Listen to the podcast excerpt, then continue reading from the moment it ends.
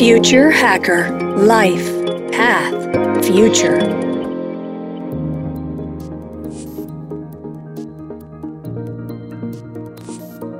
Olá pessoal, bem-vindo aqui ao terceiro e último bloco um papo muito legal com o Vinícius Medeiros.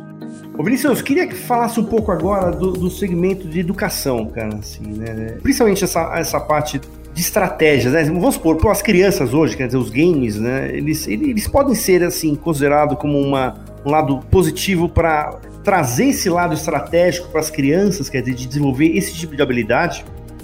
Acho que essa é uma discussão super necessária, cara. E legal ter, ter, ter espaço para fazer parte disso também. Eu realmente acho que a nossa grade escolar, ela precisa evoluir, precisa estar em constante evolução, inclusive. Não dá para ser uma coisa estática, assim. Né?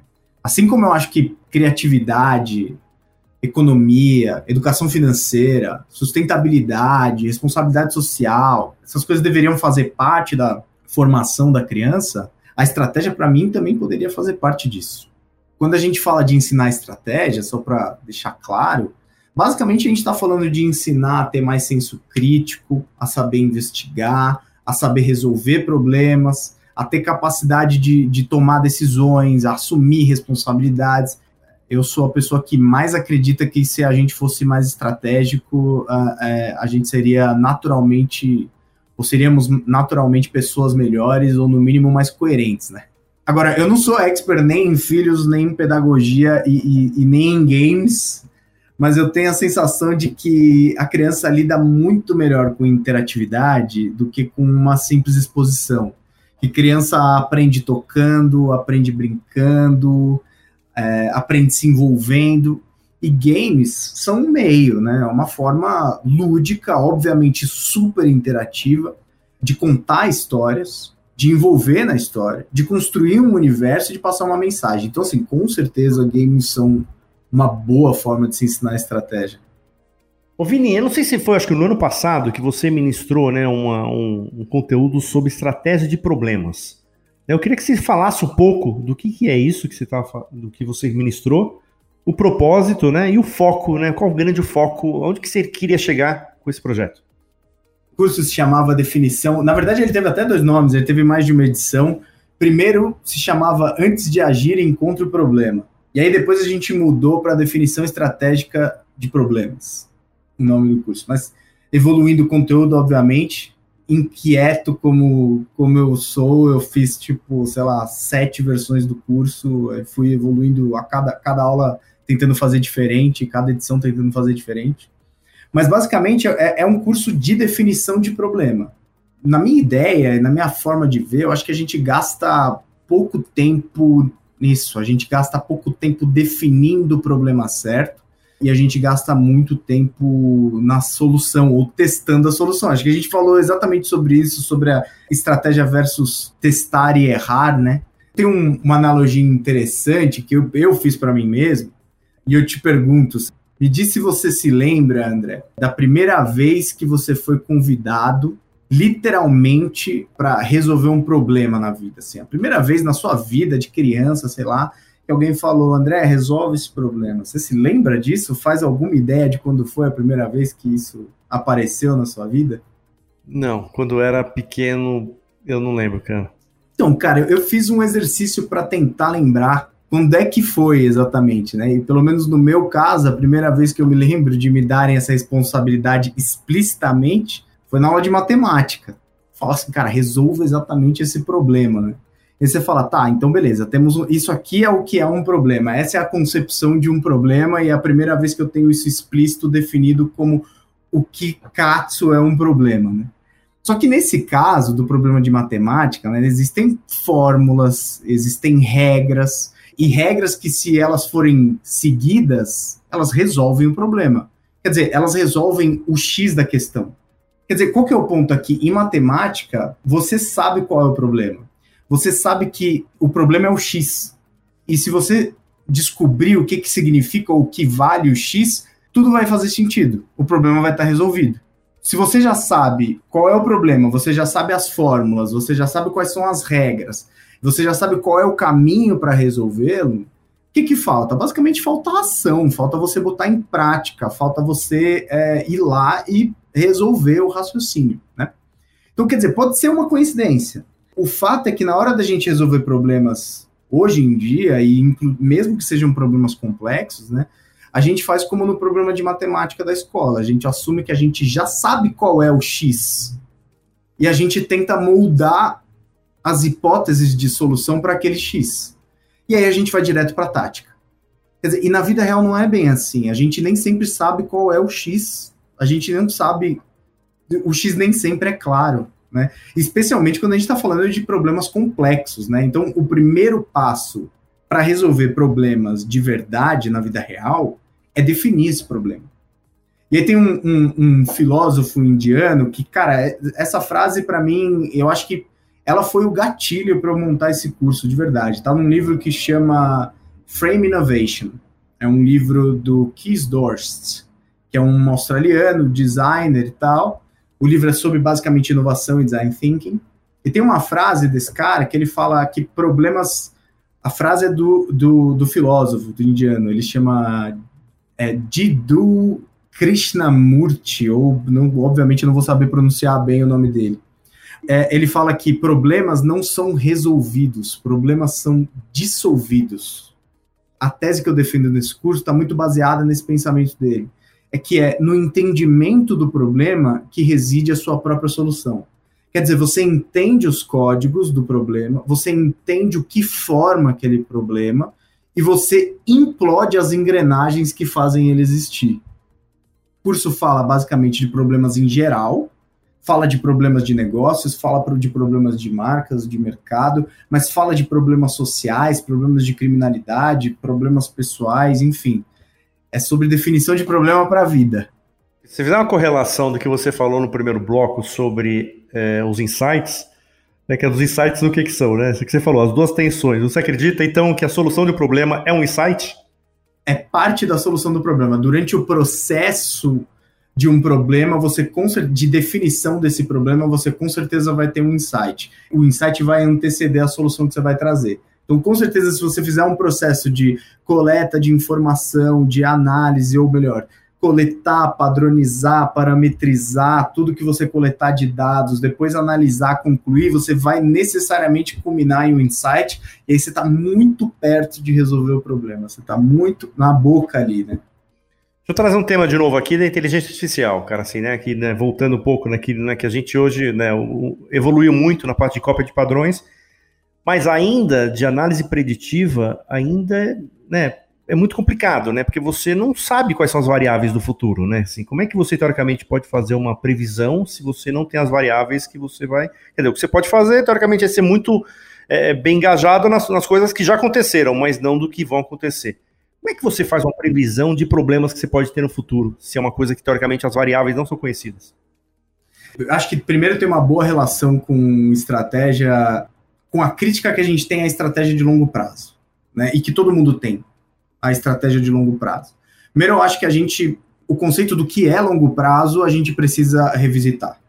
Porque a gente viu, assim, empresas e corporações fazerem planos de 10 anos, negócio, planos de negócio para 10 anos para frente, assim.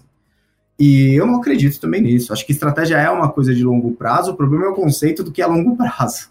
Acreditar num plano de 10 anos é superestimar a estatística, sabe? É superestimar a regressão linear. E aí eu acho que você tem que, calma, não, só baseado em passado tentar prever futuro, acho que a gente não vai chegar, ou não só assim, pelo menos. Mas o que eu acho que a gente tem algumas, algumas bases, não só de método, mas a gente tem base histórica de como coisas somadas reagem. Que produtos saem de algumas reações que a gente tem sociais, encontros de negócio, etc. E a gente tem sempre que trazer, e, e, a estratégia ensina muito a gente isso, um olhar muito mais holístico, muito mais macro e muito mais intangível. Tipo, eu, eu nem tenho uma forma só de definir o que é estratégia para você. De, ela é de verdade uma coisa invisível que tem muitas definições diferentes, mas que em algum momento de tanto treinar você começa a conseguir enxergá-la. Quando você topar com ela, você começa a identificar. Então você tem que ir lá para cima para um, uma coisa muito mais macro de falar, cara, vamos tirar como isso daqui se reflete no micro, vamos tirar como é que é a, a, a cor disso, mas vamos dizer que toda vez que isso tem cor, isso acontece, e somado a uma outra coisa, acontece alguma, algum resultado diferente. Então, eu acho que tem, tem um, uma necessidade de, de a gente ter uma visão mais ampla para a gente conseguir enxergar esse tipo de problema, só que com muita parcimônia, porque de fato eu nem acho que a gente é tão capaz de prever os problemas do futuro assim. Eu acho que a gente é capaz de prever algumas interações entre coisas que a gente já viu acontecerem e que resultado que isso tem. Mas basicamente isso. Vini, eu tenho uma última questão que é assim, um, um tema que a gente tem tratado bastante aqui, a gente chama do ageísmo, né, o idadismo, quer dizer, cada um usa o nome aí que acha, mas exatamente a, a partir dos 50 e poucos ali, né, quer dizer, né, o grau de competitividade dessas pessoas aí. E aí, levando um pouco no, no teu conceito, quer dizer, cada vez mais, quanto mais a pessoa, mais vivência, mais repertório, com certeza mais, mais inputs que ele tem para né, ter desenhos estratégicos, né, quer dizer, já ter passado muita coisa, de conhecer os cenários, o que já aconteceu, etc. Você acredita que, assim, uma, essa faixa etária, sei lá, de 50 até 60 anos, 70 anos, etc., seria interessante é, esses caras darem esse, esse, esse, esse, como se fosse uma, um mentor de, de estratégia para startups? Você acha que esse seria um caminho interessante, assim, de, de trazendo conhecimento do mercado, trazendo todos os, os skills e juntar com uma turma nova, teoricamente, que tem uma, uma, uma olhar mais de inovação, etc. Eu acho que esse blended pode ser um grande um grande é, novo mercado assim para essa faixa etária um pouco mais é, já um pouco superior? Cara, André, eu acho que o segredo está aí, o segredo está no blend. Não quer dizer que nenhuma que nenhuma pessoa e nenhuma faixa etária sozinha vai ser mais forte do que o mix, do que o coletivo. Então acho que sim, cara, o segredo está no blend. A gente quando a gente fala de diversidade, às vezes a Geismo fica um pouco de fora de algumas discussões assim que a gente tem, mas definitivamente essa, essa troca seria muito rica. Não importa de que tipo de pessoa, de, de qual seja a sua, a sua natureza, a sua origem, é, gente de cabeça fechada vai existir em qualquer classe, em qualquer idade, em qualquer credo, né? A gente precisa de pessoas boas de qualquer idade, falando de ageísmo, né? Por exemplo, puta, quantas vezes eu já ouvi isso? Puta, a gente já tentou isso antes. Pra gente mais velha, que já viu, que já tá lá há algum tempo, a gente já tentou isso antes.